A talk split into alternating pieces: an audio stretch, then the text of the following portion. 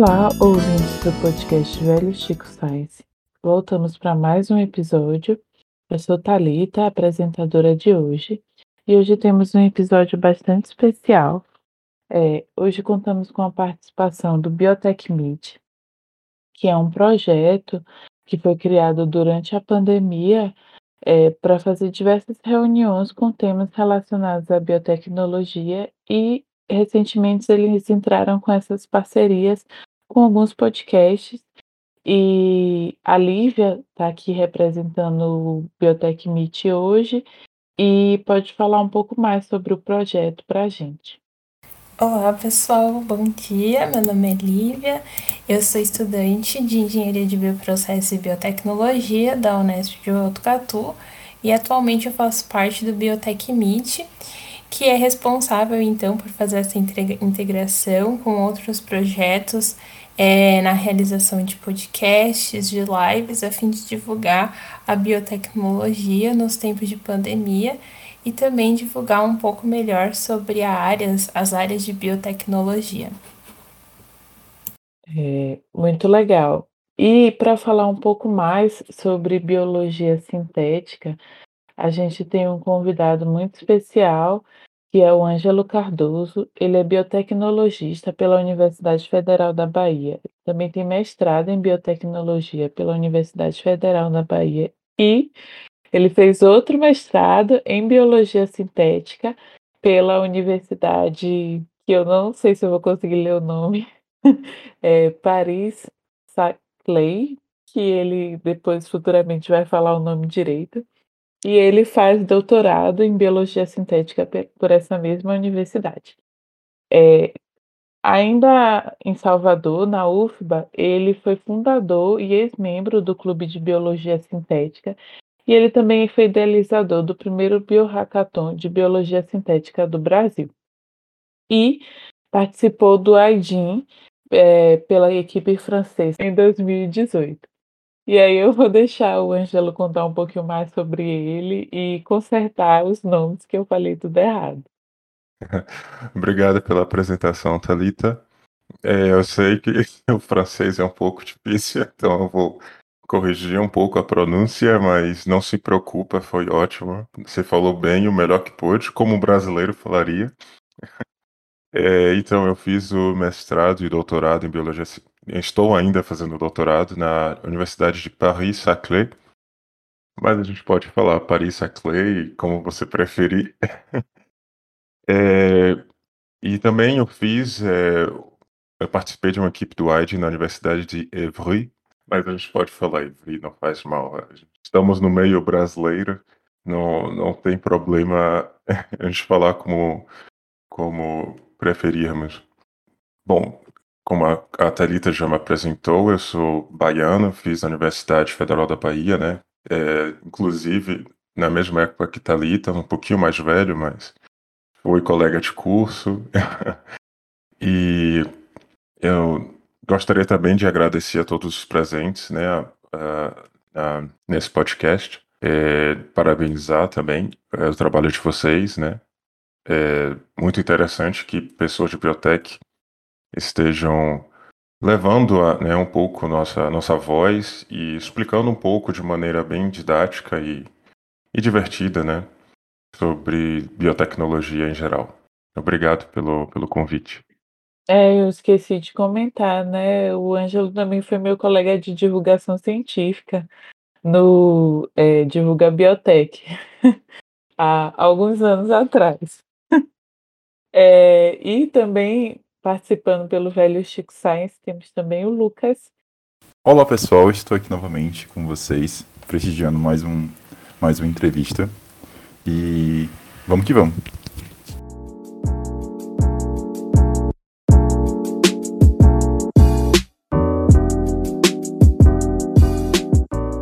É, bom, a primeira pergunta que a gente tem para o nosso convidado é como é quando e como despertou o cientista que habita em você atualmente? Bom, essa, essa é uma pergunta muito curiosa, porque eu nunca soube o que eu queria fazer no, da minha vida profissional quando eu era mais novo, né? E, e é, eu já quis, né, ser um astronauta, eu já quis ser um arqueólogo, eu já, já quis é, ser um paleontólogo, mas no final de tudo isso, eu era sempre muito influenciado por filmes de ficção científica. E, uh, e então, investigação e coisas meio absurdas, coisas que não existem, sempre me fascinaram na, no sentido de investigar e saber se a gente pode fazer esse tipo de coisa. E né, já na época do vestibular eu estava certo de mim querer fazer medicina.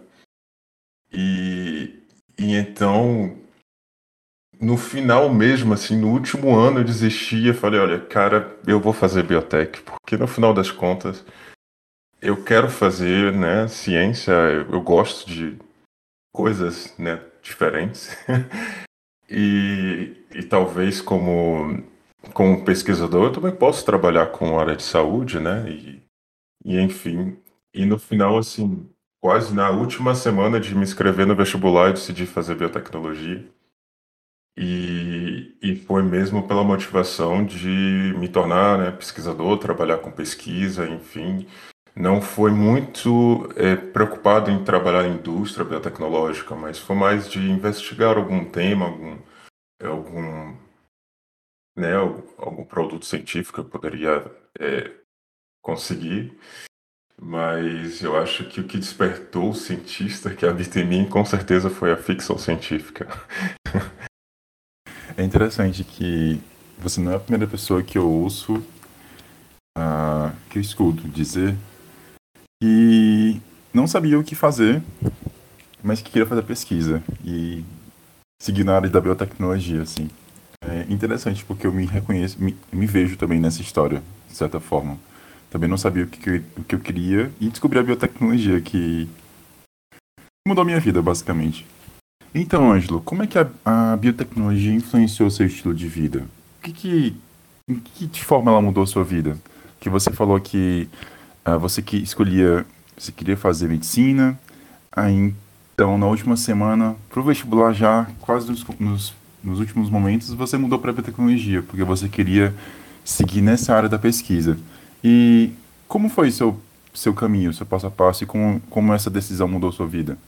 Então, essa essa essa resposta está um pouco relacionada com a primeira, né? É, como eu falei, ficção científica é, que a gente vê em filmes, né? Em história quadrinhos, em desenhos animados, enfim mexe muito com o mistério, com o fabuloso, com coisas extraordinárias e, e no final das contas a gente nunca pensa no aspecto ético, né, da, então, do que a ciência pode acarretar e também quais são os limites, quais são é, os métodos mais corretos de fazer ciência, né, fazer ciência sem é, viés pessoal, sem viés é, político também, né, de certo modo.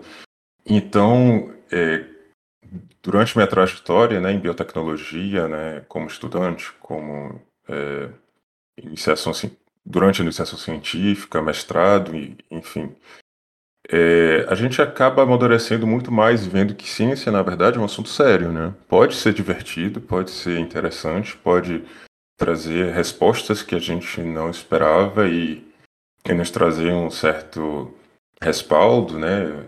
Uma certa fama, mas ao mesmo tempo ela, ela, é, ela nos traz uma maturidade de ver as coisas de uma maneira é, muito mais séria e, e mais é, disciplinada, vamos dizer assim. Então eu levo para mim na minha vida, né, que é, as atitudes pessoais, né, as, as, decisões pessoais que eu tomo na minha vida tem que ser também de uma maneira muito séria e, e, e realmente analisar a, é, bom, analisar a, os meus projetos, analisar as minhas falhas de uma maneira imparcial e, e o mais, é, como posso dizer, correta possível.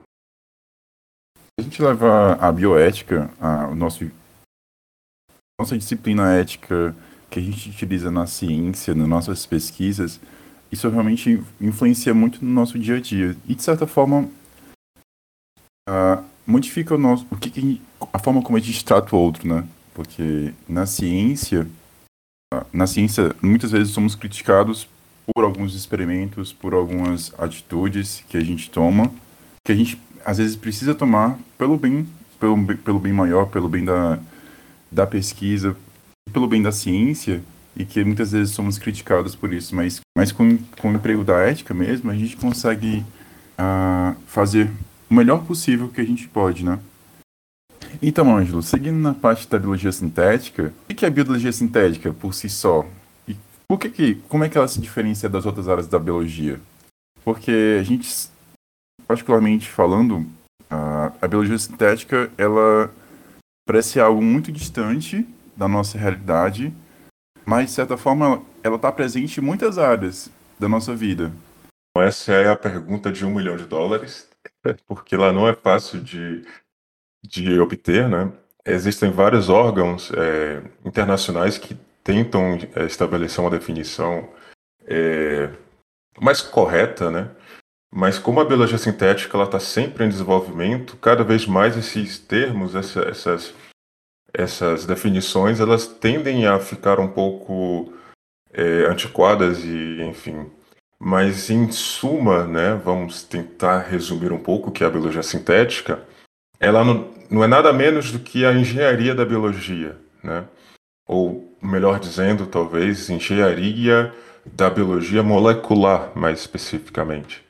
Então é, a gente pode estar tratando é, um organismo vivo, né, ou um sistema ou uma parte genética, exatamente como a gente utilizaria uma peça, um chassi de um carro, uma peça de um robô, é, um layout né, de um computador. E, e a ideia é, é, realmente de, realmente de, de é, é engenheirar a biologia de uma maneira que você consegue tanto controlá-la quanto é, prever como seria o, o, comportamento desse sistema. Então, passamos de, de princípios mais simples, né, de uma simples produção de uma proteína recombinante, né, e, e chegamos a um, nível que a gente consegue não somente expressar uma proteína, mas controlar uma via metabólica, uma via né, de interação genética, de uma maneira tão eficaz e, e, e tão controlada que a gente pode utilizar, inclusive, ferramentas computacionais e analisar isso como se fosse uma máquina. E então, a, a, é claro, né, mais abordagens novas é, tecnológicas vão chegando na, na biologia sintética, mais é difícil de, de é, cunhar uma definição para essa área é, emergente. Então, eu, eu acho que a melhor definição para a biologia sintética nada mais é do que uma bioengenharia que é, nos permite controlar a biologia de maneira é, bem determinística, vamos dizer assim.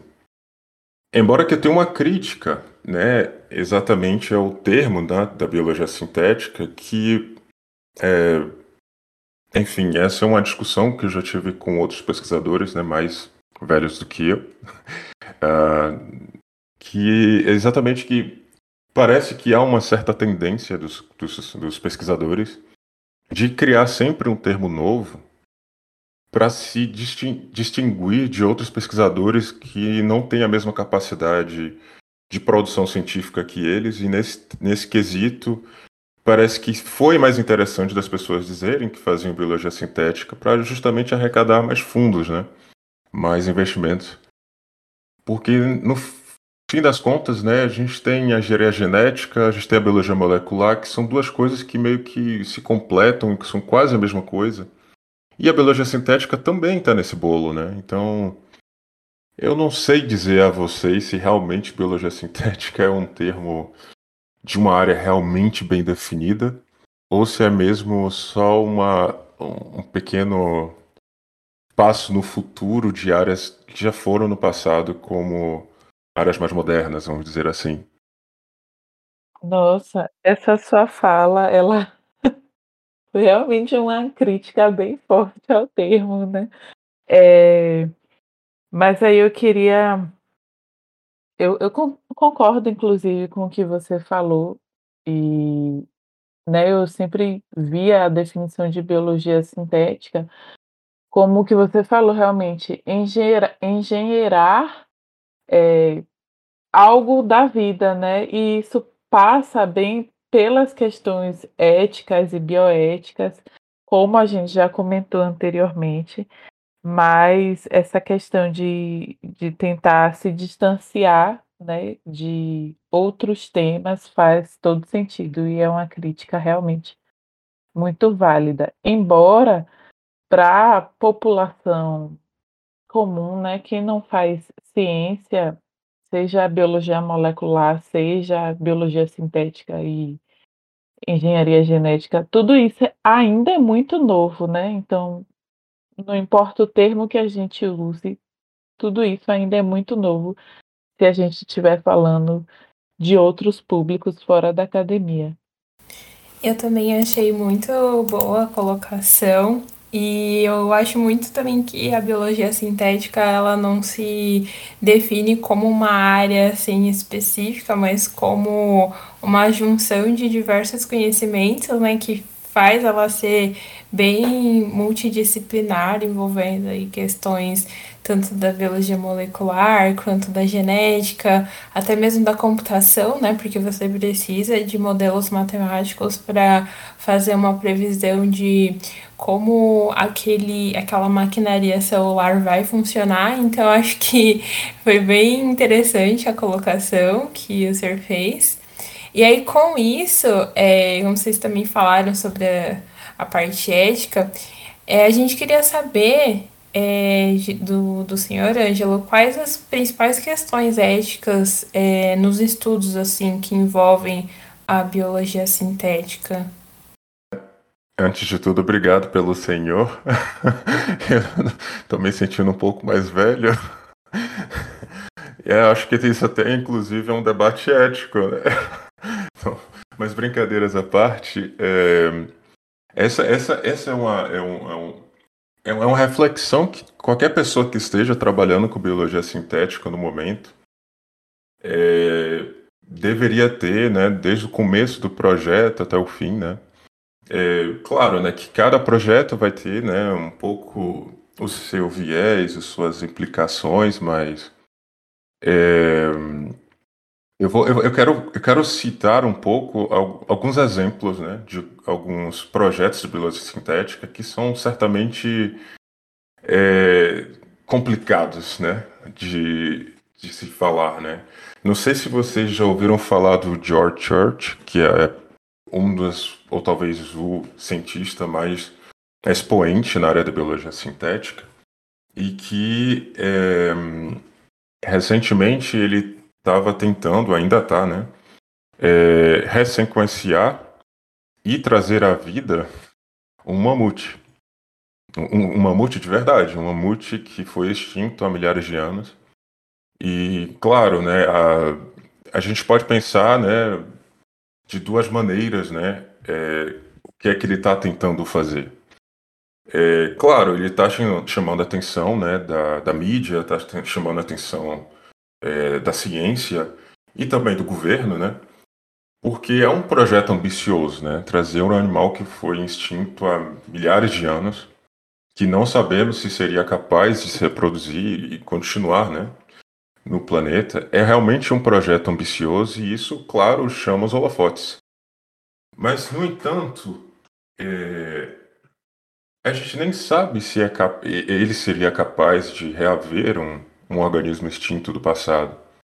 Mas a biologia sintética ela permite, permite você ter avanços né, é, muito grandes, né, sobretudo se você tiver o capital, né? E e então, utilizar um exemplo como esse, né, para um projeto tão ambicioso, pode não trazer o mamute à tona, mas vai trazer certamente muito conhecimento sobre é, o DNA, sobre sequenciamento, sobre síntese de DNA, e que é, claro, é muito relevante para a nossa área, né, para a área de pesquisa e, e de biotecnologia em geral. Né, ele, com esse projeto, né, poderia levar um futuro, trazer um parque dos mamutes, um parque dos dinossauros, um, um parque dos homens da caverna, que isso é muito complicado, coisa de, de, cinema, né? Coisa de ficção que eu adoraria de ver. Eu adoraria de pagar é, vários dólares para ver um parque dos mamutes. mas é, é, muito improvável que ele vai conseguir fazer esse tipo de pesquisa. Mas o interessante é que, é, às vezes, fazer um projeto como esse chama muita atenção né, do, do governo. E a gente também não sabe quais são as intenções por trás né, desse tipo de abordagem. Né? É, um outro caso, só para tentar fechar, e que foi bem polêmico também, é, não sei se acho que vocês devem talvez lembrar desse caso de um pesquisador chinês e que ele é, do CRISPR, dos bebês CRISPR, eu acho que o Lucas deve, deve saber. Era basicamente a pesquisa, só para sintetizar, ele, ele modificou bebês geneticamente utilizando CRISPR para que os bebês não tenham HIV, que poderia vir né, de uma. de uma. de um. É, da mãe, né? Não poderia vir de uma, uma é, infecção horizontal, né? É, pela mãe. E no caso, foram dois bebês gêmeos que ele modificou geneticamente, né? Bebês, eles, é, eles hipoteticamente, né, seriam resistentes ao HIV. Eles nasceram, de fato, é, com essa modificação. O, do, do, professor, né, que era médico também, pesquisador, né, ele, ele disse que os bebês realmente nasceram sem HIV. E essa, isso foi um grande alarmante, né, porque a tecnologia CRISPR, né, poderia permitir as pessoas fazerem de um certo modo, é, eugenia, né? Melhoramento genético de humanos sem a intenção realmente de. É, uma intenção realmente de, é, de tratar uma pessoa que já teria uma certa condição. Agora, imaginem né, que isso é um impacto ético muito grande, né? Nem todo mundo poderia pagar por um tipo de tratamento como esse, mas de uma certa forma também a gente tem um certo avanço, né, na tecnologia é... e que outros países logo depois, né, como a Inglaterra e como os Estados Unidos, fizeram algo similar. Eles conseguiram também é manipular geneticamente embriões humanos usando CRISPR. E aí, enfim, fica um pouco chato, né, que algumas certas potências, né, na, na, na ciência, né, possam julgar que país ou outro deve ou não fazer um tipo de pesquisa, sendo que, em minha opinião pessoal, claro, pessoal, é, é que ambos estão errados.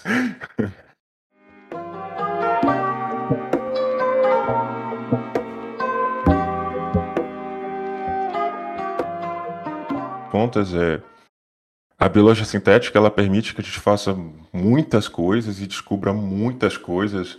E às vezes essas, esses, esses objetivos não são nem reais, né? não são nem concretos. Né? Mas é, é preciso que a gente dê um pausa é, em, em, um pouco, em projetos um pouco mirabolantes. Né?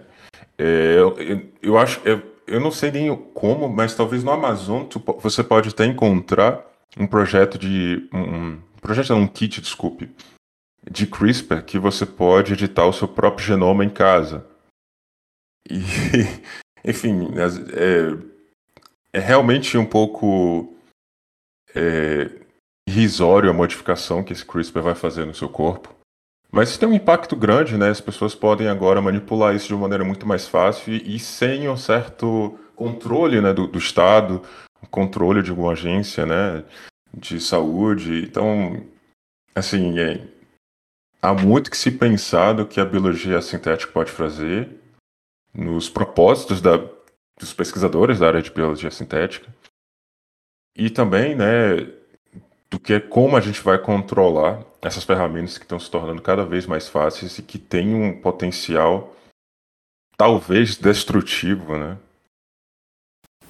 Eu devo dizer que duas coisas. Primeiro, quero muito o Parque dos Dinossauros, mas eu sei que isso é muito errado. E segundo, uh, essa pesquisa que teve. Essa pesquisa que ocorreu nos Estados Unidos, que também editaram um embrião. embrião humano. Uh, esses embriões eles foram. A gestação foi levada à frente, porque essa, a gestação que ocorreu com, com os embriões na China foi tipo, muitas polêmicas que ocorreram nessa pesquisa. O cara ditou embriões, como você comentou, embriões humanos. E para a cura do HIV, sendo que ele mentiu basicamente sobre tudo da pesquisa dele. Teve um, foram muitos problemas éticos que ocorreram em cima de muitas coisas. Os supervisores dele, os supervisores dele não sabiam que ele estava fazendo o que ele estava fazendo. Uh, mas o, acho que o grande problema mesmo em si dessa pesquisa foi porque as crianças elas nasceram. E quais são as implicações éticas? Assim, essas crianças elas foram editadas, mas elas não fica naquela questão do você passou por cima da autonomia do ser. Aquele ser não que será que ele, aquele ser que iria querer ser editado? Uh, passar por, por uma edição genética, você teria o direito de editar o, o genoma de alguém e no final das contas a gente entra nessa, nesse problema da eugenia, que você comentou muito bem. Que para que no futuro as grandes superpotências, sei lá, a gente teve um problema. A Segunda Guerra, a Segunda Guerra Mundial foi lá atrás, tem pouquíssimo tempo da Segunda Guerra Mundial. E que a gente teve um problema de, de, de dizim, que tentaram dizimar uma população como um todo porque diziam que a, a raça ariana ela era superior às outras. E será que no futuro gente pode. Será que, o que, que impede que no futuro isso aconteça também, não é? Não vai, não vai acontecer no futuro, está acontecendo. Entre partes, é, eu comentei agora há pouco sobre George Church. Ele também está ligado com outro pesquisador e também cofundador de uma startup para fazer um Tinder, uma espécie de Tinder que ele, o match é feito pelo seu, o seu DNA. A ideia é que pessoas é, em, participam desse aplicativo de paquera, né? E você pode escolher com quem você vai ter um filho de acordo com o DNA da outra pessoa e tal, se tem umas características que te interessam mais ou não. É... Esse tipo de coisa, de fato, já está acontecendo, né? É a gente não sabe como é que vai ser no futuro, se vai vir a piorar, se alguém vai barrar isso, ou, ou se de fato isso vai ser um grande problema no futuro. É, porque, por exemplo, as, qualquer um pode ter né, sua preferência de. Né, uma pessoa prefere mais alto, mais baixo, mais, sei lá, é, mais gordo, mais magro, não sei isso é pessoal. Mas a partir do princípio que você separa pessoas pela genética, é um pouco complicado porque é um pouco tiro no, no cego, né? Um, é, é, um tiro no escuro, vamos dizer assim, né? Você não sabe exatamente se aquela informação que, que você está lendo, ela realmente vai ter um impacto, né? É, na, na, no possível fenótipo da pessoa ou não. E se isso realmente é um, é uma boa ideia, né? Se faz sentido isso, se é um pouco maquiavélico você escolher alguém, né? De acordo com a genética, mas infelizmente esse tipo de coisa está acontecendo agora. Sim, eu também é, penso muito nesse, nessa parte. Inclusive, as pesquisas com as bebês chinesas, né, teve essa implicação mesmo delas não terem autonomia por serem bebês, né, recém-nascidos, de é, poder escolher se queriam edi serem editadas, né, genomicamente ou não. É, fora também que, por se tratar de edição em células germinativas, isso também pode trazer uma implicação que a gente, como pesquisadores, ainda não, não sabemos, né, para as próprias gerações futuras. Então, isso é uma questão bem delicada, né, que sempre precisa ser passado por um comitê de ética antes das é, de serem realmente colocadas em prática essas pesquisas em biologia sintética, assim como outras também. É, e aí, com isso, fala, a gente já passou por, por, essa parte das questões éticas, a gente queria saber é, quais são as principais áreas assim de atuação da biologia sintética é, e também quais as possíveis aplicações futuras assim que ela pode estar tendo.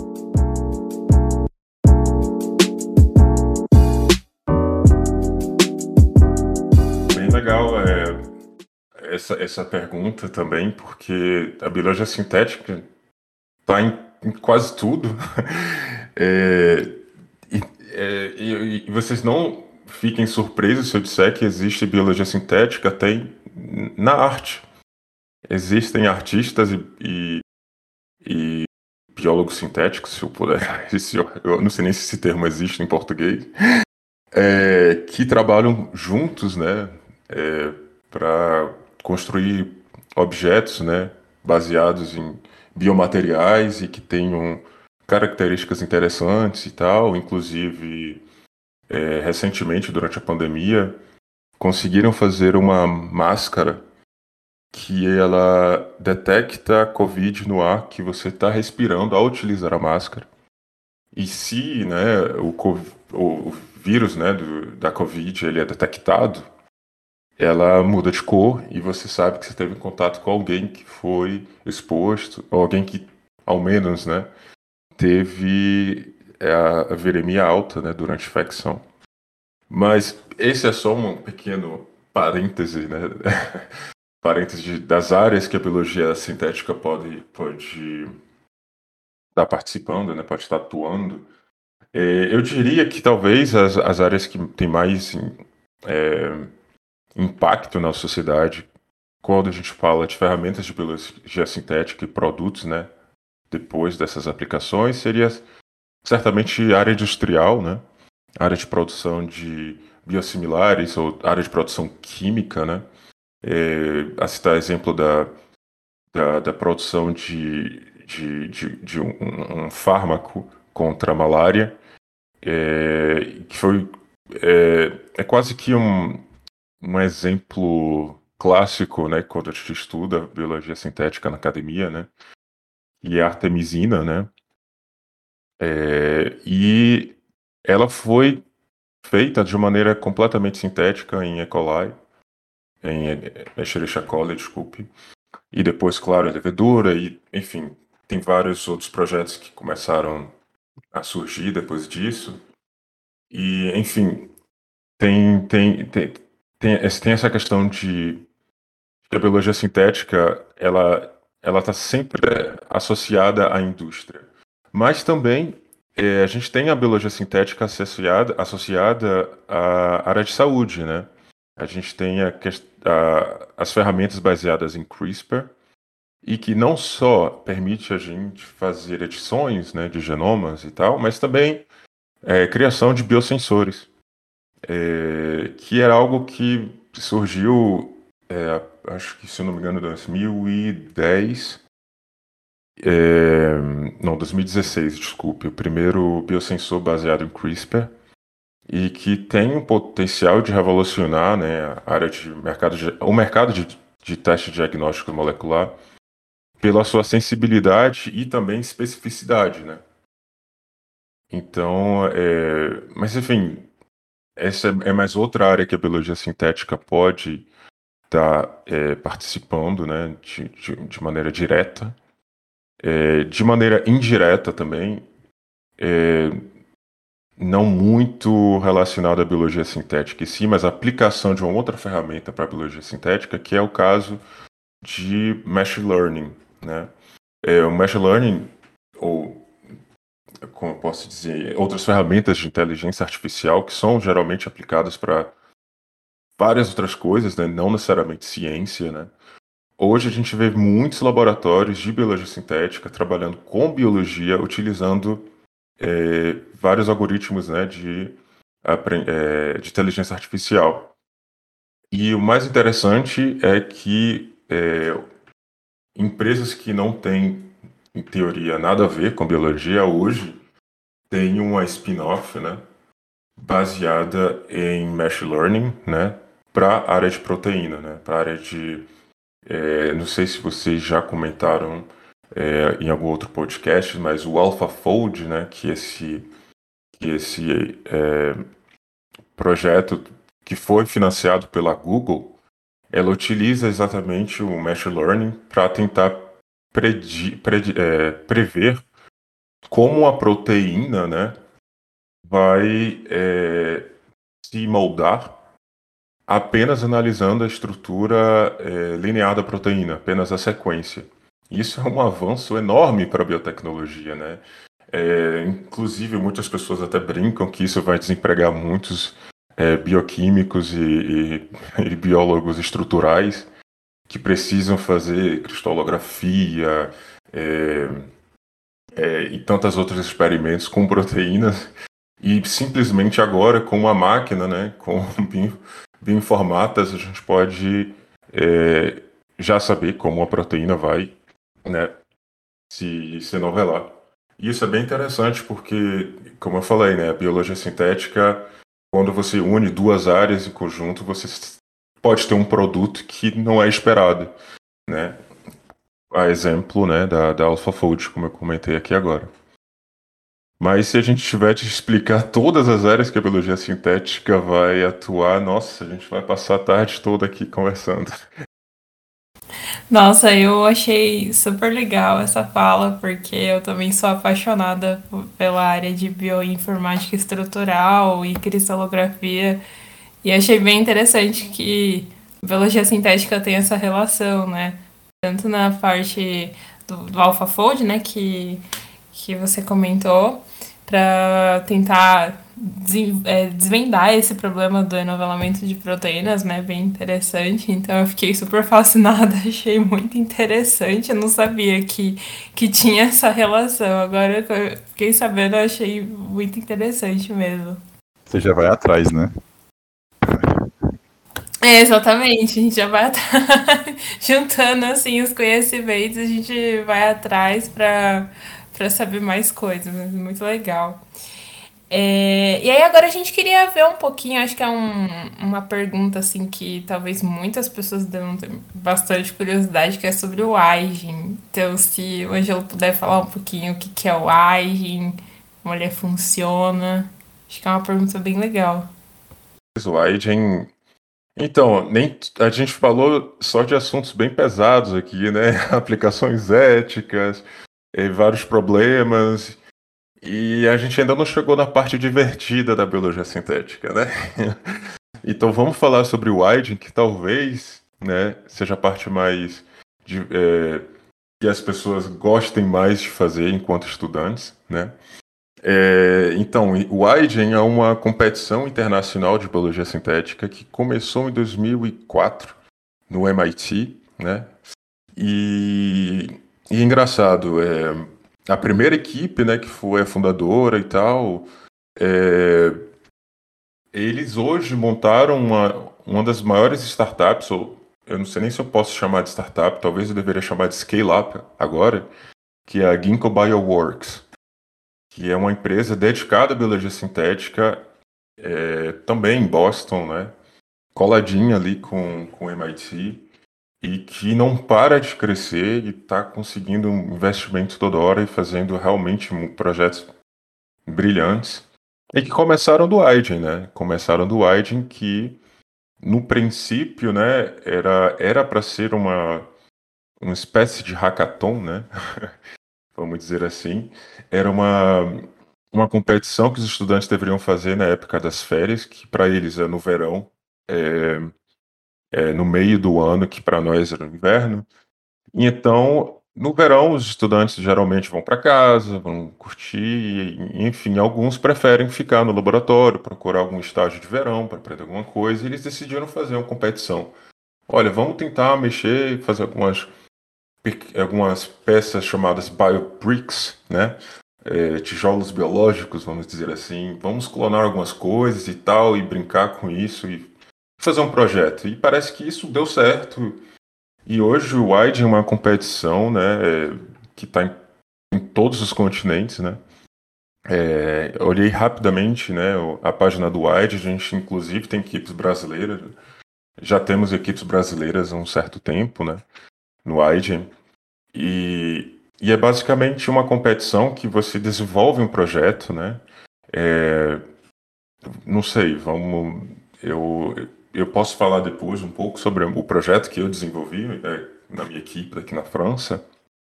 Mas você tem um, um projeto em, em, mente, você tem uma equipe, né? Nem todo mundo é, é obrigado a fazer a parte experimental. Sempre tem, é sempre bom também lembrar que mais diversificada a sua equipe até melhor, né? Ter pessoas mais ligadas à bioinformática, ter pessoas mais ligadas à, à parte de bancada, ter pessoas que não fazem ciência de jeito nenhum, porque existem algumas, é, vamos dizer assim, alguns critérios que a gente tem que fazer no AIDEN, né? Ele foi desenvolvendo de, é, se desenvolvendo de uma maneira que a gente não tem só apenas ciência a fazer durante esse projeto, né? A gente tem também a parte de divulgação, né, de ciência que é chamada Human Practices. E então é, é, é interessante que a gente tem, a gente ganha muitos é, é, um aprendizado muito grande, né? O que eles chamam de skills, né? Vários skills, né? A gente aprende como falar bem em público, a gente aprende como divulgar um post, a gente aprende como conseguir financiamento, como escrever um projeto, como fazer designs, inclusive não só designs, mas também fazer modelagens, né? De sistemas biológicos e tal, essa coisa toda. É, é bem interessante que ele permite é, de um projeto realmente muito grande, que seria de um pesquisador né, do Brasil, um professor, pesquisador poderia fazer, mas feito por um estudante, por estudante de mestrado, de de graduação, né, e durante um período muito curto de tempo, que é basicamente um ano, né, vamos dizer assim. É, e, enfim, é, é, é uma experiência muito legal, porque quando eu falo que é divertido, é divertido porque a gente erra muito, a gente aprende muito, a gente conhece pessoas que moram do outro lado do planeta e que compartilham aquele mesmo sonho que você tem de aprender e tal. É, e se tudo der certo e você tiver a oportunidade, né, de ir à convenção final, né, você vai conhecer muitas pessoas do mundo inteiro é, existem também algumas atividades que a gente faz que geralmente são mesmo para diversão, né? É, a gente pode fazer clipes e brincar com isso, fazer paródias de música. É, por exemplo, no meu caso, quando eu participei da equipe, né, aqui na França, a gente fez um, gay, um jogo, né? Eu desenvolvi um jogo, um, um, jogo de computador e tal, que tem uma brincadeirinha, que tem uma bacteriazinha que tem que fugir do antibiótico e tal. E tudo isso é uma maneira também muito interessante de divulgar a ciência, né? Divulgar e tal, e trazer às pessoas é, um olhar mais amigo, né? De que a biologia sintética não tá tão assim difícil de encontrar e ela não é também tão obscura como a gente vê é, por aí. E é um momento que realmente é difícil, porque é muita coisa para fazer em tão pouco tempo mas a gente acaba aprendendo mais do que ciência, né? E se divertindo, que eu acho que é a parte mais legal do Aiden, na minha opinião, é fazer ciência e gostar e curtir.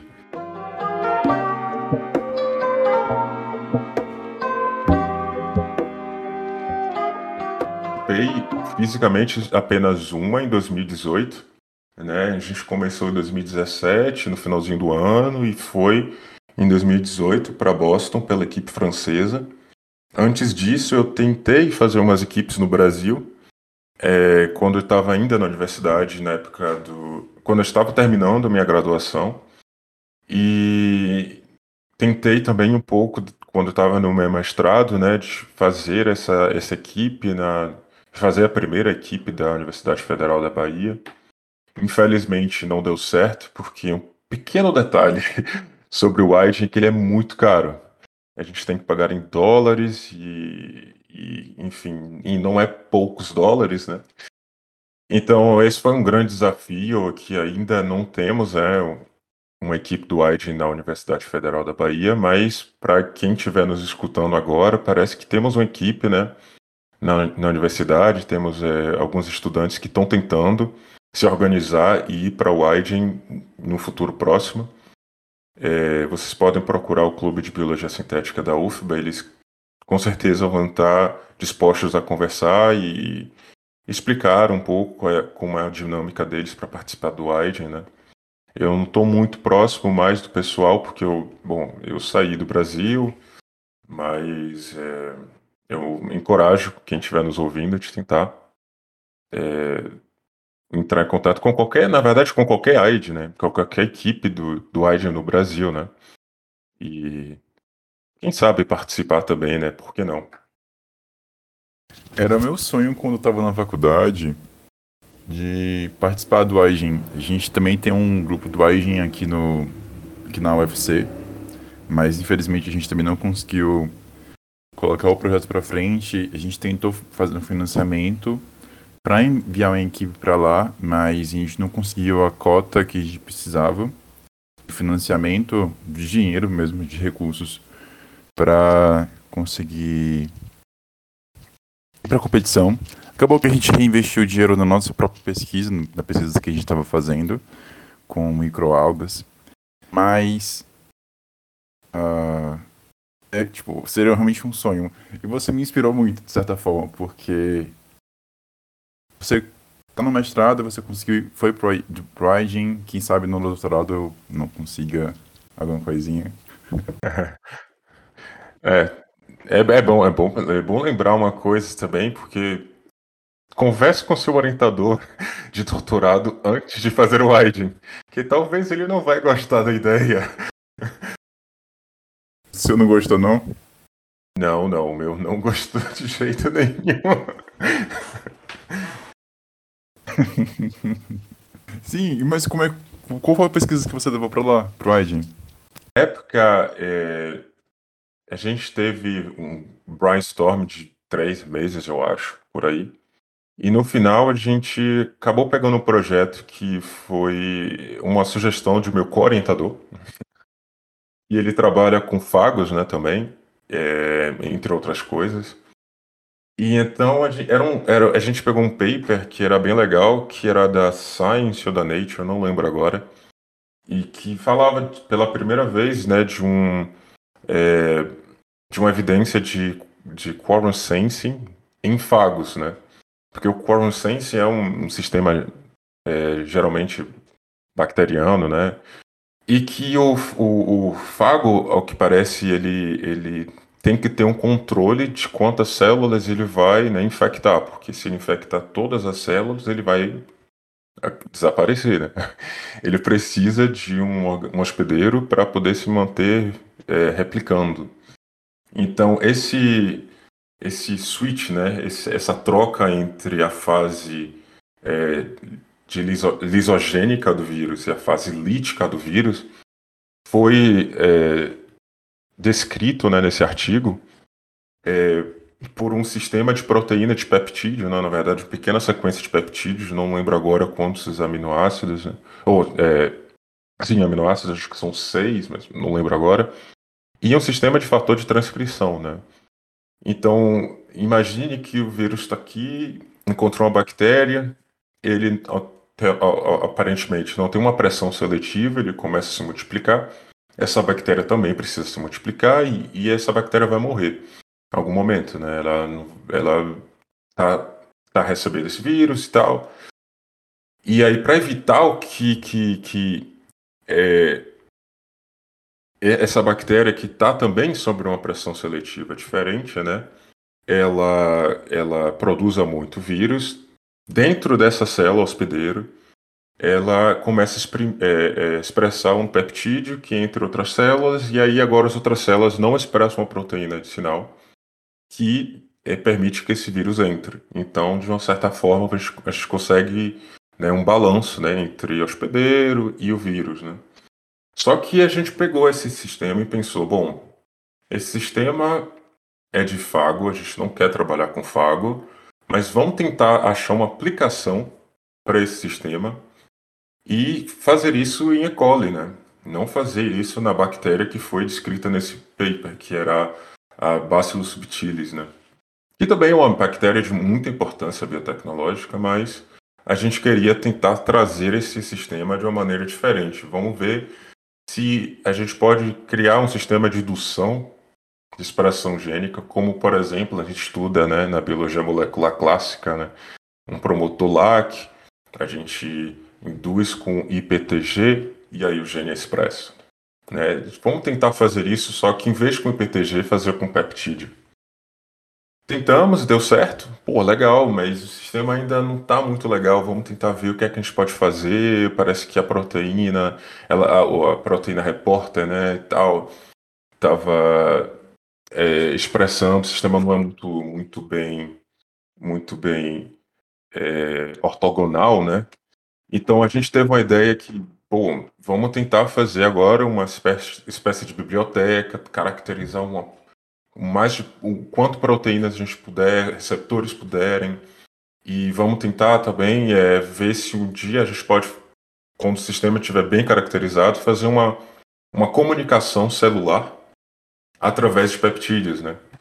E acho que foi esse a, a grande ideia do projeto, né? E que a gente acabou chamando de Pep Talk, né? é, pept, peptídeo, né, e talk de conversa, né? A ideia era fazer duas bactérias conversarem, né? Uma bactéria que emite um peptídeo para outra e a outra, é, em consequência, também emite um outro peptídeo. Cada uma seria iria comunicar de maneira diferente. E, no final, não chegamos a realmente demonstrar esse, esse pep talk né, em uma cultura de bactérias diferentes, fazer essas bactérias comunicarem. A gente só chegou a caracterizar o sistema, mas é, na minha época foi bem gratificante porque a gente foi até então a melhor equipe que a universidade teve, né? A gente conseguiu é, uma medalha de ouro e uma nominação a é, nomeação de melhor parte biológica, que inclusive eu fiz parte do design, né? Então isso para mim foi também muito gratificante. É, antes que vocês pensem que foi muita coisa, né? Ganhar uma medalha de ouro, na verdade, não significa que você ganhou o Widen. Porque ele, ele, ele, o Widen é uma competição que tem um sistema de classificação bem, bem diferente, né? Várias equipes podem ter medalhas de ouro, várias equipes podem ter medalhas de prata ou de bronze, ou não ganhar nenhuma medalha, né?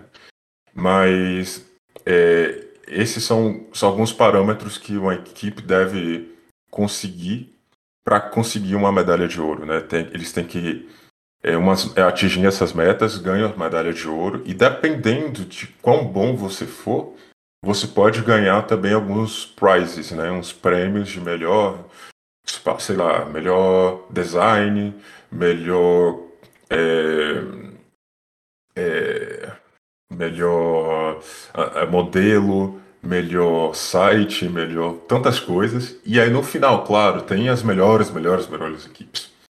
E essas geralmente eles chamam de realmente winner, Jamboree winner.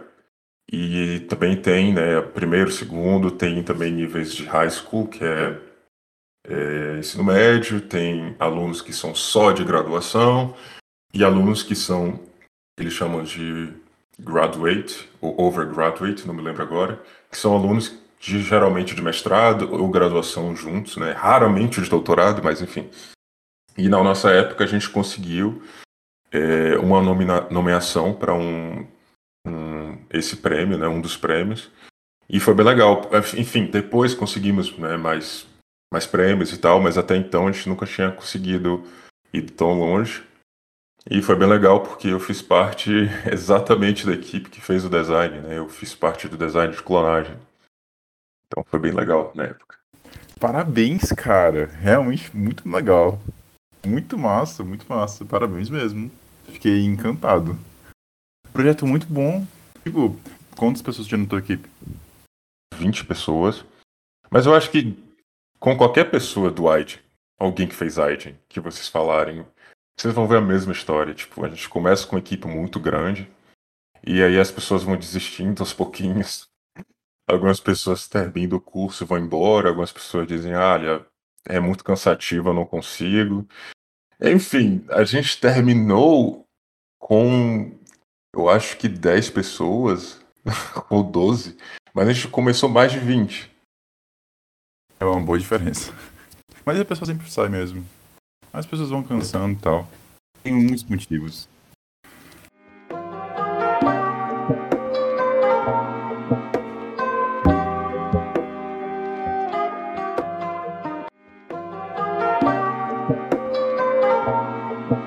Voltando um pouco mais para para aqui pro Brasil. Assim, na verdade, quais são quais foram os, os desafios que você está enfrentando aí para quem quer tem um desejo de estudar fora do país, fazer uma pós-graduação fora? Quais são os desafios que você está enfrentando e tipo o que você viveu aqui no Brasil, as suas experiências, as suas, sua formação, ela te, te ajudou muito a para os desafios que você enfrentou aí fora? Isso aqui na França é, é uma história de novela quase, né? É uma história de amor e ódio, vamos dizer assim. É, porque, assim, é, eu já tive uma experiência morando fora desde a época da graduação. Eu fui um dos primeiros estudantes da, da, da UFBA, né, da Federal da Bahia, que fez parte do Ciências Fronteiras. Então, é, é, foi bem complicado, né, na época que eu fui para um país que eu não sabia falar a língua. Na época eu fui para a Espanha, né, e por mais que a língua seja próxima do português, eu sabia zero, zero de espanhol. Então, assim, acho que independente do país país que você for, mesmo que seja um país que você domine a língua estrangeira, você vai ter um, um impacto de comunicação muito grande. E, é, e não foi diferente para mim quando eu cheguei na França. Né? Eu também não sabia falar francês. É, e eu vim para um mestrado internacional, um mestrado é, internacional na França, mas que as aulas são dadas em inglês e mais da metade dos estudantes são estrangeiros. E aí essa, essa foi talvez é, a única facilidade que eu tive na questão de educação quando eu cheguei para cá, é, porque era a única língua que eu sabia falar até então. Na... Bom, além do espanhol, claro, né, e do português, é, é, que é minha língua materna. E para mim foi, foi difícil, né? é, isso não posso negar, né? Não, não, importa o país que você vá, você vai ter um impacto na questão comunicação, né? Porque mesmo que na universidade você consiga dominar a língua, você precisa ter sua vida pessoal, né? Precisa ir no mercado, precisa abrir conta em banco, precisa procurar um apartamento e tal. Então, para quem quiser ir para fora, tente se preparar ao máximo com a língua local, porque isso realmente vai te atrasar um pouco. Mas no quesito educação, né, o, o alicerce né, para fazer continuar os estudos, eu acho que o curso de biotecnologia no Brasil ele é bem completo. É, e, e talvez é uma das coisas que o brasileiro talvez tenha muito medo, né? A gente tem uma. Eu não sei todo mundo, mas ao menos as pessoas próximas a mim tendem a pensar que não somos tão inteligentes quanto o estrangeiro, ou no caso o europeu, onde estou aqui na Europa, né? Ou que não somos tão capacitados, né? É, do que o pessoal daqui. E na verdade não, às vezes eu acho até que a gente é até mais capacitado do que alguns estudantes daqui, né?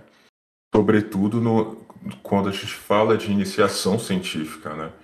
É, o modelo europeu, o modelo brasileiro, ele é um pouco diferente, né? Uh, vamos falar assim, França, a graduação, ela só são três anos de graduação, enquanto que no Brasil, geralmente, né? Biotecnologia a gente não faz por menos que quatro anos, né? Eu não, não conheço nenhum outro curso de biotecnologia que, que seja menos que quatro, seja três anos. Eu acho isso, eu não sei nem se existe, né? Mas enfim. É, enfim, e por causa desse motivo, os cursos aqui na França, como são três anos, eles são bem condensados. Esse, na verdade, é o um modelo europeu, né? Eu acho que a gente pode acabar encontrando isso também em outros países, Alemanha, acho que é assim também, em Portugal. É, alguns outros países eles também, porque eu acho que é um padrão mais na Europa, né, de, de um curso ser muito mais reduzido e, no entanto, muito mais condensado. E aí acaba que alguns estudantes não têm tempo para fazer estágio.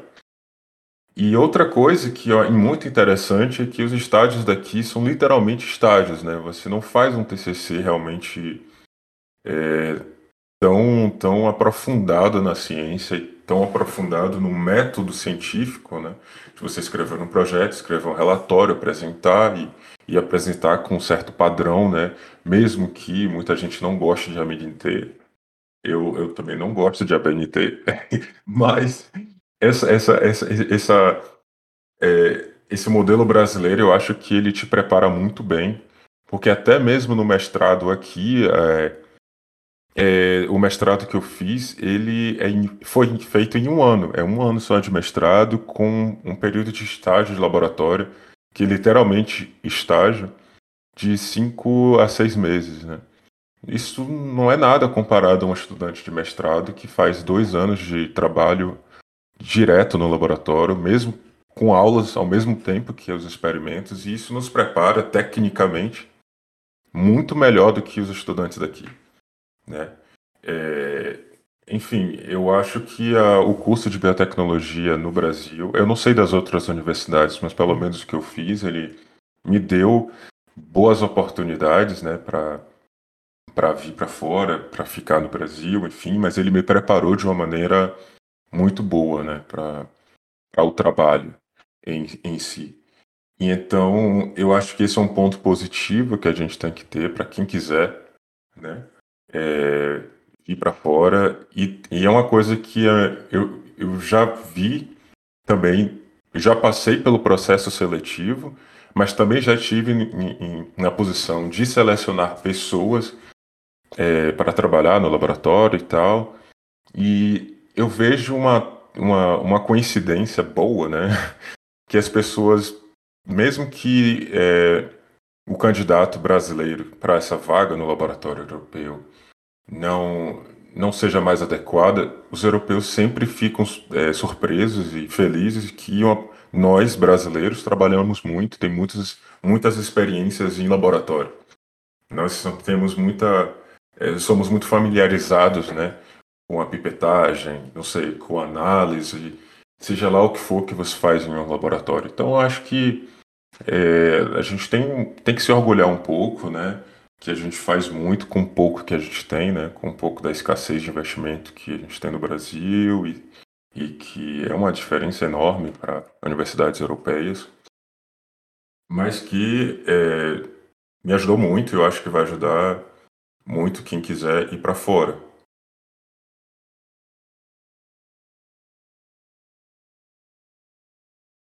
Nossa, achei muito interessante. É, até porque, para o pessoal que às vezes faz é, biotech, eu faço engenharia de bioprocesso e biotecnologia, é um tempo bem maior também, são cinco anos. Isso é fora o período de estágio obrigatório que a gente ainda tem que fazer. Então é muito tempo. Acho que deu para para ver bem essa diferença do, é, da graduação mesmo fora do país e aqui. Eu acho que com certeza o pessoal que for escutar vai se sentir bem interessado, assim, bem motivado, porque a gente que, é, que estuda aqui, que é brasileira, a gente se sente realmente inferior. Eu falo por mim mesmo. Eu começo a estudar, assim, e de repente eu falo, nossa, eu acho que eu não tenho o mínimo de potencial que o pessoal lá de fora tem. Não sei se o Lucas sente a mesma coisa, ou se você mesmo hoje já sentiu, mas é uma coisa muito assim, acho que presente na maioria dos casos, né? Então foi uma coisa que sua fala ajudou bastante, assim. Criar falsas esperanças em todo mundo, né? E diz, olha, vem para cá que você vai achar emprego fácil. Mas não é bem assim. mas, mas a gente é muito capaz, a gente é muito capaz de. A gente é tão capaz que a gente não dá nem conta, né, para para perceber o quão um cientista brasileiro é capaz. Porque imagine você vem de uma, de uma realidade em que, a, é, em que a ciência né, é quase que um ato de coragem. né? A gente não recebe bolsas é, que paguem suficiente. A gente vai para a universidade que está, às vezes, sucateada quase, né? E, e que, às vezes, a gente não consegue fazer um projeto realmente grande, mas ainda assim a gente consegue fazer um paperzinho legal aos poucos, né? E, e enquanto que aqui, com muito mais financiamento, né, às vezes a gente não dá, dá conta de fazer as coisas, né? Então, eu acho que essa capacidade, essa, essa, essa, essa resiliência do brasileiro é com certeza um ponto positivo que talvez né, os estrangeiros estejam de olho, né? É, para ter a gente, né?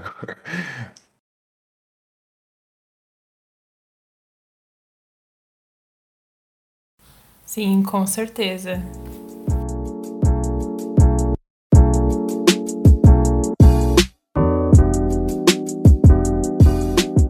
Eu também fico, assim, uh, eu nunca pensei que, nossa, não posso, mas eu sempre fiquei com um pouco de insegurança pra, pra tentar ir pra outro lugar, sabe?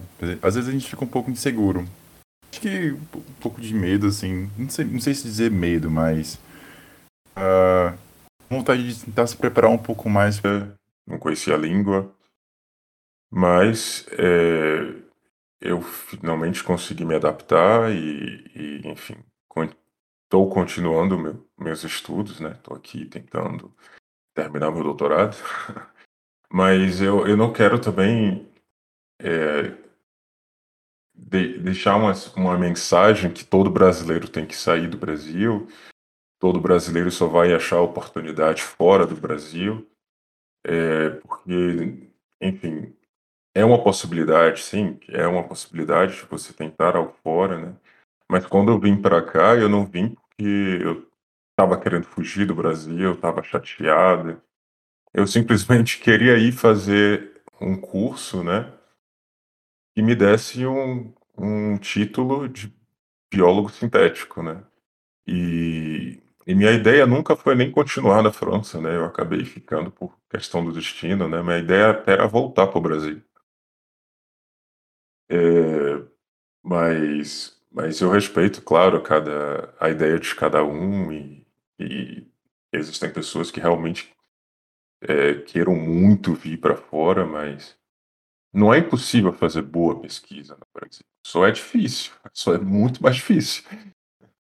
É, e, enfim, é preciso só ter resiliência. Resiliência diante de todos esses problemas que a gente teve e que está continuando a ter, né? Com o governo, com as universidades, com instituições públicas ou privadas, né? Vamos ver. Vamos cruzar os dedos para esperar que nossa ciência melhore né, no nosso país.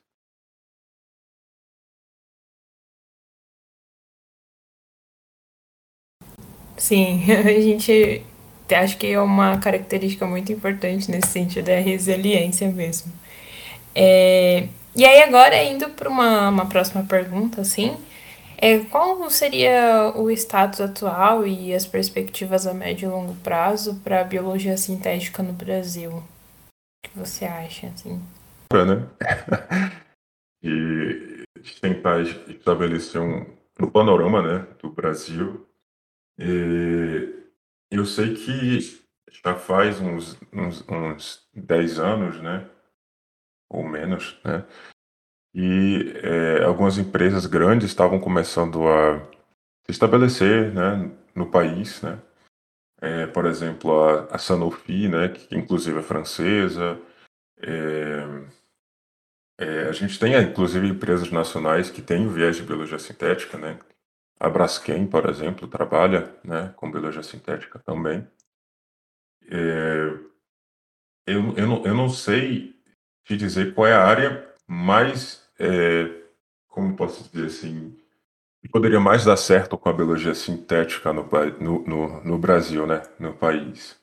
Mas eu, eu, eu diria que talvez a, não sei, a, a área que pudesse começar melhor no Brasil é sem dúvida a área de é, engenharia metabólica, né? Ou a área um pouco de é, área médica, né? Alguma aplicação na área médica, a diagnóstico, é, é, mais barato e, e, e, mais, mais eficaz é, para um país tão desigual, né, como o nosso, para facilitar, né, um, uma testagem ou alguma coisa desse tipo. Mas eu acho que também a área de engenharia metabólica, né, a área de produção, literalmente produção de algum biosimilar ou então de algum composto químico, né, oriundo de, de produção biotecnológica, de, de, de fermentação, algo desse tipo, já pode ter grande chance de dar certo, porque a gente já teve exemplos no passado, né? É, o programa Pro Álcool, né, foi um exemplo disso, né? É, o Brasil tem muitas pesquisas também com produção de etanol de segunda geração e tal, então pode ser que no futuro, né, um país grande como o nosso e sobretudo produtor, se investisse, né, em alguma coisa relacionada à produção química, à produção é, da biotecnologia é, voltada para essa área com ferramentas de biologia sintética, eu acho que teria assim um grande futuro, né? A, a dificuldade seria mais assim de onde vai ser centralizado esse tipo de pesquisa, mais na, na parte privada ou no setor público, né? E, e isso eu não sei exatamente como como prever diante de, de uma recessão econômica que a gente tem agora no país.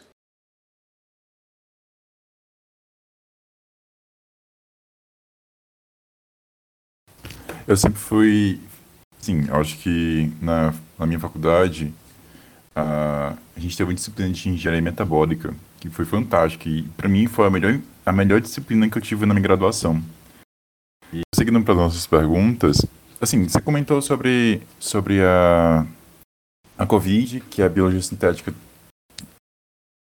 tem alguns, muitos, muitos programas uh, com as tecnologias que foram desenvolvidas, aquelas, a máscara que muda de cor quando tem contato com Covid. O que que, que de novo tem? O que que a biologia sintética vinha ajudando além, além disso? Tecnologia de RNA mensageiro, elas fazem parte né, de um escopo de biologia sintética, vamos dizer assim, de, de aplicações né, de biologia sintética. Inclusive a, a, a empresa a, e talvez, né, vamos dizer assim, a, a Moderna, que foi a, uma das empresas né, que mais produziu também vacinas, que é a vacina de RNA, inclusive foi a vacina que eu tomei. Essa empresa ela saiu de um laboratório de biologia sintética, né? saiu do laboratório do Jim Collins. E, enfim, é, não somente isso, né? É, ao que parece, tem alguns fármacos que estão sendo produzidos, né? é, e que foram, é, foram desenvolvidos primeiramente no laboratório, né? E, e que agora, eu, eu, não, eu não quero me equivocar, mas se eu não me engano, estão sendo produzidas com tecnologia cell-free, né? É, mas eu, eu tenho que me certificar do que eu estou falando para não acabar falando uma coisa não é, no podcast que não é que é verdade.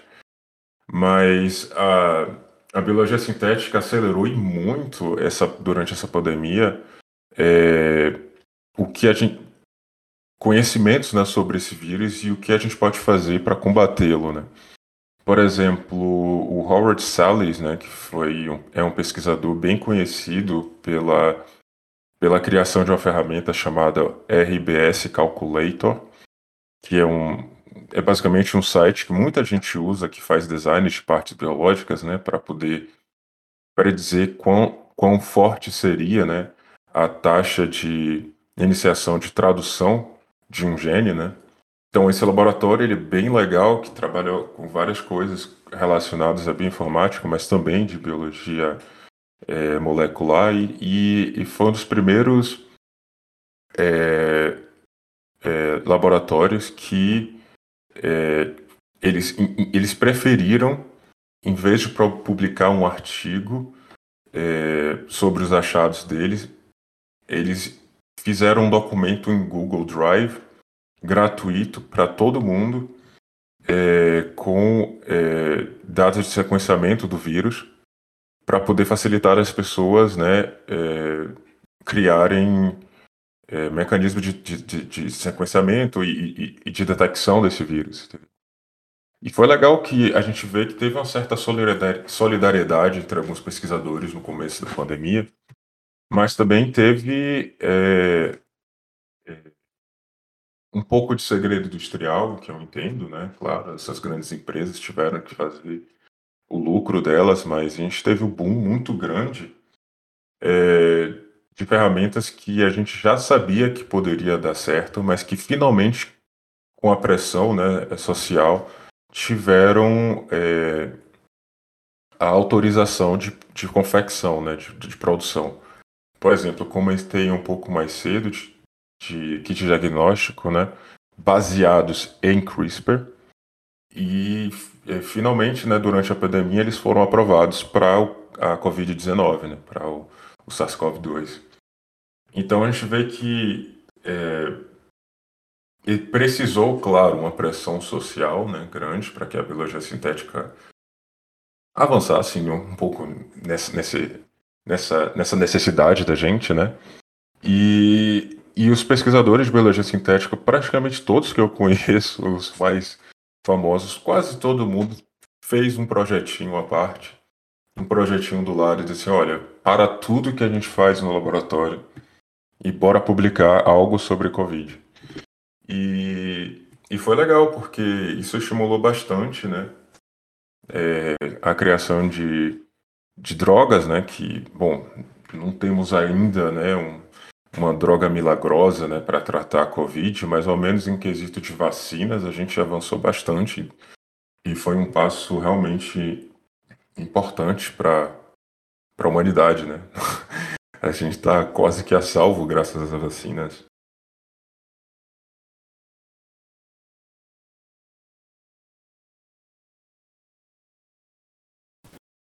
A gente recebeu. Saiu. Acho que ontem eu vi a notícia de que o Brasil já alcançou 100 milhões de pessoas vacinadas. Então, graças a Deus, estamos avançando e estamos mais, próximo, mais próximos do fim desta pandemia. Eu espero. A gente sabe que o mundo todo só vai estar. Tá, a, a pandemia em si só vai acabar quando todo o planeta estiver vacinado. A gente tem algumas regiões, principalmente as regiões da África que não temos boas, não temos boas perspectivas de vacinação, então a gente precisa de um consenso uh, dos países como um todo, como, como seres humanos mesmo, e tentar uh, investir, auxiliar os outros países que não têm tantas condições financeiras, tantas preferências de mercado, mesmo da, com relação às vacinas, né? Porque de certa forma são empresas. Então, a gente precisa ainda ter um consenso mundial de que, olha, precisamos vacinar todos. Mas estamos caminhando. Isso é, isso é ótimo. Graças a Deus já estamos caminhando.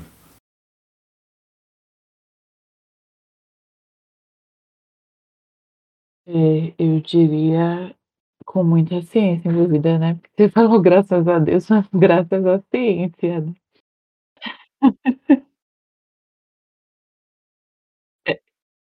É, é, eu sei, mas enfim. É, e isso me lembrou, né, uma coisa que o Lucas falou, que é até um pouco fora do episódio, mas me lembrou o que Ângelo falou, como alguns países têm a possibilidade de estudar a biologia sintética e muitos países não têm por falta de recurso. E é algo que a gente vê assim com as vacinas de forma bem clara, onde a vacina chega e onde a vacina não chega. É realmente, né, onde a ciência consegue estar e onde infelizmente a gente não tem recurso para para colocar outras coisas para frente, né? Isso é bem bem cruel, eu diria. Mas, né, estamos é, no episódio que já está até bem longo. É, tá bem legal a conversa, né? Mas já está bem extenso, então estamos caminhando para o fim.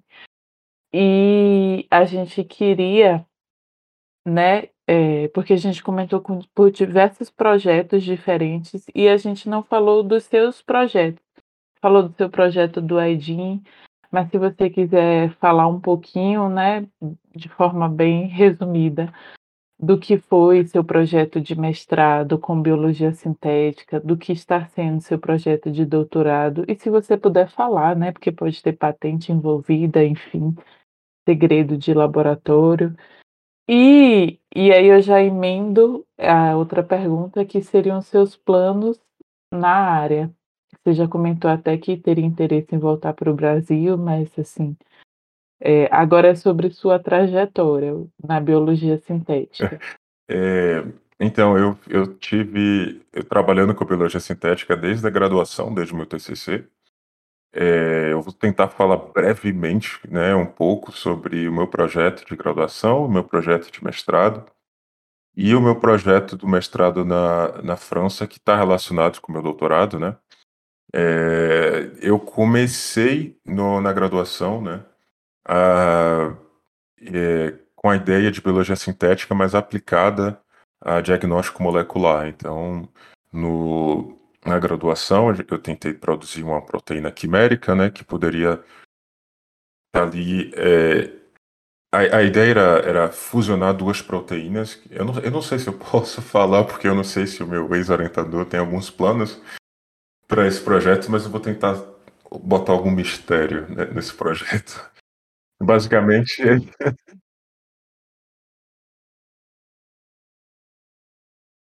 pudesse permitir uma amplificação de ácidos nucleicos, como se fosse um PCR, né?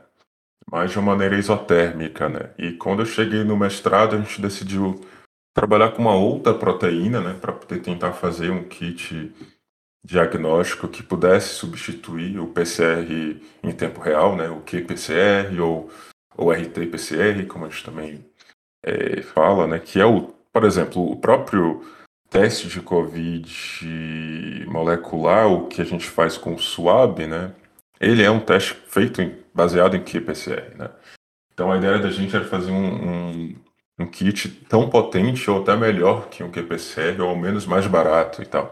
Então essa foi uma ideia que a gente teve também para o meu mestrado quando estava na, na UFBA, né? Com o meu ex-orientador Luiz Pacheco. É, mas aí então eu vim para a França e comecei com algo completamente diferente. é, eu saí da área de diagnóstico, saí da área de aplicação de saúde e entrei realmente na área de aplicação é, de uma ferramenta de biologia sintética. E a ideia, né? E eu vou, eu vou explicar que ferramenta é essa. E a ideia era poder tentar é, fazer engenharia metabólica, né? E utilizar essa ferramenta que é a ferramenta Cell Free. Eu não sei se vocês estão familiarizados com essa técnica, né? É, o Cell Free ele nada mais é nada menos que um extrato celular, né? Que adicionado após adicionado uns, o tampão, né? Um buffer especial que a gente põe, é, DNA que a gente está querendo expressar e um pouco de água, né, a gente pode produzir uma reação bioquímica que não é viva, né, não é um organismo vivo, é uma, a proteína que a gente quiser, um gene que a gente quiser, ou talvez né, uma via metabólica, mas totalmente in vitro.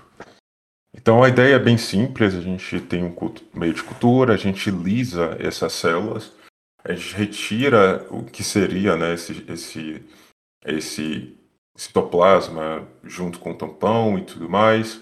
E eu preparo uma reação de aproximadamente 10, 10 microlitros, né? Que poderia simular o que a gente poderia fazer com uma microplaca dessa de leitura, é, de, de, de, leitor de placa, né? Que tipo, lá 200 microlitros, põe ali uma bactéria e faz, transforma e tudo mais. E essa, isso me permite uma grande vantagem de, de, de outras ferramentas que, em vivo, né?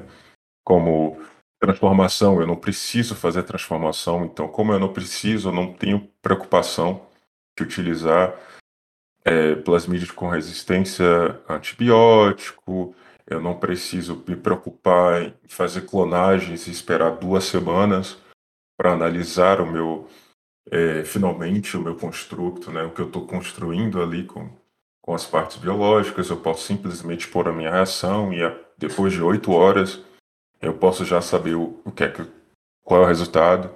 Então essa é uma ferramenta, né, que você permite é, que permite você fazer em menos volume, né, como eu falei, 10 microlitros, em menos tempo, né, 8 horas, é, uma análise de uma coisa, de um, de, um, de um construto genético, uma construção genética que você está fazendo, né. E aí, por que, que eu falo construção genética, né? É, no meu projeto, a gente tentou aplicar isso em algumas coisas, né? É, por exemplo, um, um, um, dos exemplos das aplicações é engenharia metabólica. Então, eu tentei produzir uma, uma, uma via metabólica utilizando enzimas que existem na natureza, enzimas que não existem, que talvez juntas possam fazer esse, esse composto de interesse industrial. E aí eu posso brincar com essas enzimas por é, promotores né, genéticos mais fortes que outros, trocar né, o, o RBS, né, é, onde tem ali a sequência de Charles Delgado e tudo mais, para poder ver se eu posso fazer um gene mais forte do que o outro. Faço essas clonagens, lanço na minha reação e assim eu tenho uma ideia de qual gene é mais forte do que o outro, qual gene tem mais, né, mais, é, mais impacto nessa via metabólica e analisar isso com um biosensor é, metabólico, né? Mas, enfim, é, eu tentei trabalhar com essa tecnologia, estou tentando, ainda tentando, né? Tem alguns é, papers, né, publicados, ainda bem, é, relacionados a essa tecnologia cell-free, e que não é uma tecnologia que não permite apenas a brincar com engenharia metabólica, mas permite muitas outras coisas também, né? A ideia do cell-free é realmente permitir você prototipar uma grande gama de partes genéticas, partes biológicas, em um curto período de tempo, né? E não só isso, você também pode utilizar de uma maneira, de uma certa forma, uma, uma produção em larga escala, né? em um reator cell-free, né? E, e, e, isso é interessante porque alguns é, alguns produtos de interesse médico ou alguns produtos de interesse biotecnológico em geral, né? mas sobretudo da área médica, elas são necessariamente feitas em cell-free. E, e, talvez seja por isso que elas sejam um pouco caras, né? Porque é, quando a gente pensa né, em biotecnologia industrial, a gente tem que pensar no upstream e no downstream, né? Os preparamentos antes e depois produção, né?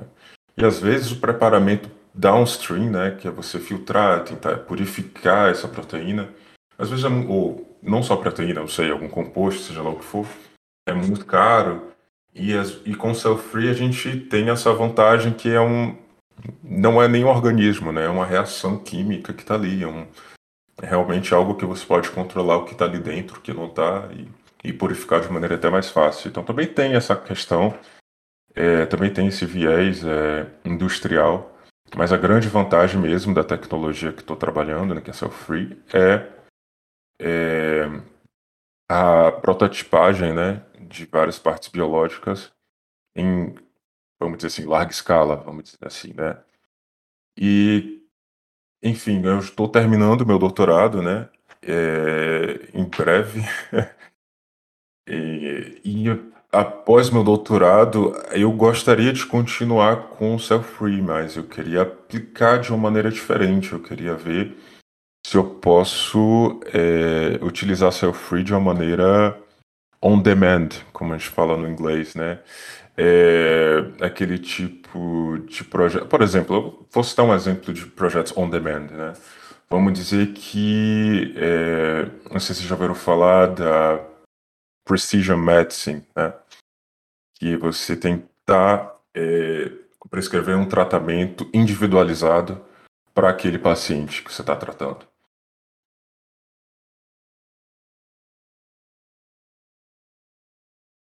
Tem outro termo também, acho que é medicina personalizada. Tem vários termos, né? Mas acho que é medicina personalizada, que você analisa primeiro é, o indivíduo mesmo é o genoma dele, as características, e aí faz um tratamento específico para aquele caso e não genérico, né? Utilizando medicamentos que já estão no mercado, mas uma coisa mais voltada para a situação dele, né?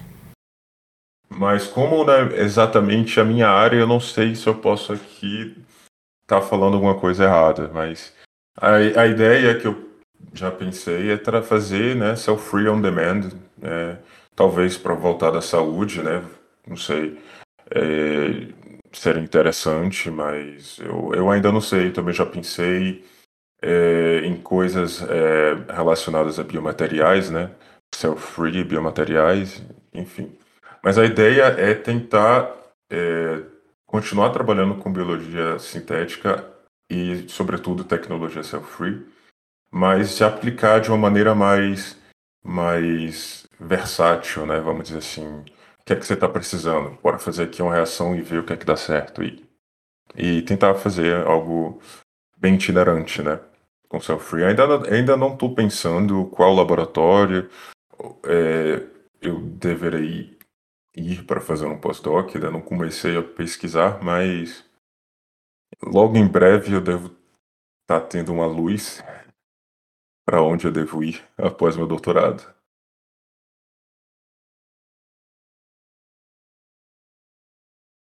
Interesse de me contratar, manda um e-mail para mim, tá?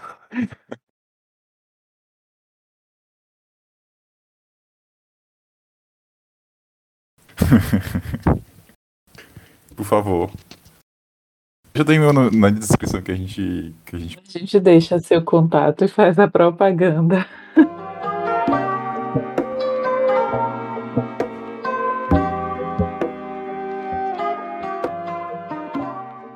Ah, mas muito legal. Então, é, já sabemos, né, que seus planos são continuar na carreira acadêmica, né, fazer o pós-doc. E e aí, para finalizar, a gente queria saber se você tem alguma dica para falar para os ouvintes, é, para as pessoas, né, que estão se inspirando na sua trajetória e que querem, né, se interessar no tema de biologia sintética, também assistiram ficção científica demais, e aí é, querem criar seu próprio seu próprio dinossauro.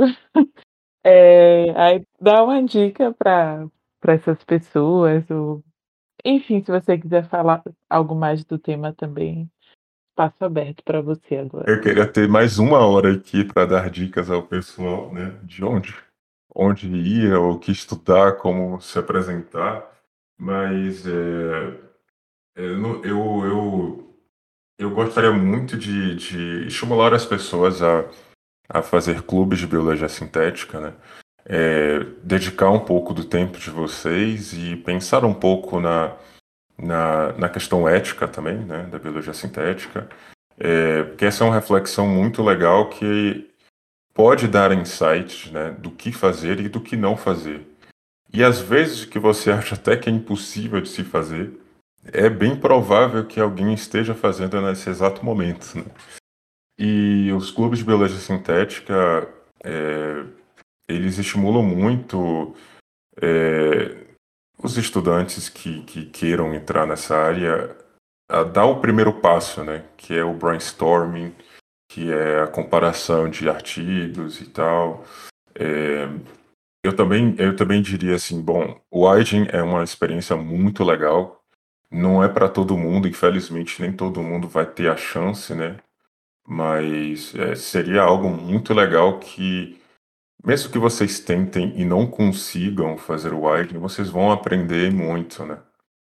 É, que talvez seja um, um, processo de amadurecimento bem legal também, que, que muita gente não tem ainda, que é escrever um projeto, fazer um design de um projeto, se organizar, gerir pessoas, é, é, escrever projetos né, para pedir financiamento. Tudo isso é um, é, um, é um aprendizado que você não vai ganhar no laboratório de iniciação científica. Né? E isso, é, assim, pessoalmente vai te dar ganhos no futuro. Né? É, porque, eventualmente, talvez no doutorado você vá precisar fazer exatamente isso que estudantes do AIDEN estão fazendo nesse exato momento. Né? E talvez o meu último minha última dica, né? é, fiquem antenados com o mundo, né? É, o mundo, a mídia é, científica, cursos fora, né? Tem muitos cursos na Europa que muita gente não sabe, mas que tem inclusive bolsas para estrangeiros vir para cá e que as podem sair, pode sair até gratuito para estudantes brasileiros, né? Por exemplo, um dos cursos que eu fiz do MBL, que é o Laboratório de Biologia Molecular Europeu, eles têm bolsas. Eu, eu conheci gente, né, de, da Índia, do Chile, que foi para lá fazer um curso de biologia sintética de maneira gratuita, né? E talvez esse seja um dos pecados do, dos estudantes brasileiros, que a gente fica um pouco muito focado no nosso país, né? A gente centraliza muito é, é, as coisas, não sei, mais é, no centro-sudeste do país e acaba pensando, poxa, é, por que não ter um, um, uma parceria, um contato é, de algum grupo fora, mesmo que seja um grupo de estudantes, tentar trocar figurinhas, né, fazer um network, porque às vezes a gente aprende coisas que a gente não sabe que existe lá fora e que as pessoas estão, né, aproveitando, né, é, cursos, congressos, é, competições e eu eu acho que seria uma como uma boa dica se você quiser fazer biologia sintética é estar tá sempre pensando em conversar com alguém de fora do Brasil, fazer algum curso fora, tá tentar estar antenado para os grandes desafios, né? Grandes desafios quando falo assim, às vezes tem grandes empresas que querem financiar projetos de biologia sintética e às vezes tem um projeto que bate muito com um projeto que o seu orientador está ali é, projetando para vocês e de repente vocês tentam e conseguem esse projeto, né? E se a gente não tiver muito atenado, a gente perde muitas dessas oportunidades, né?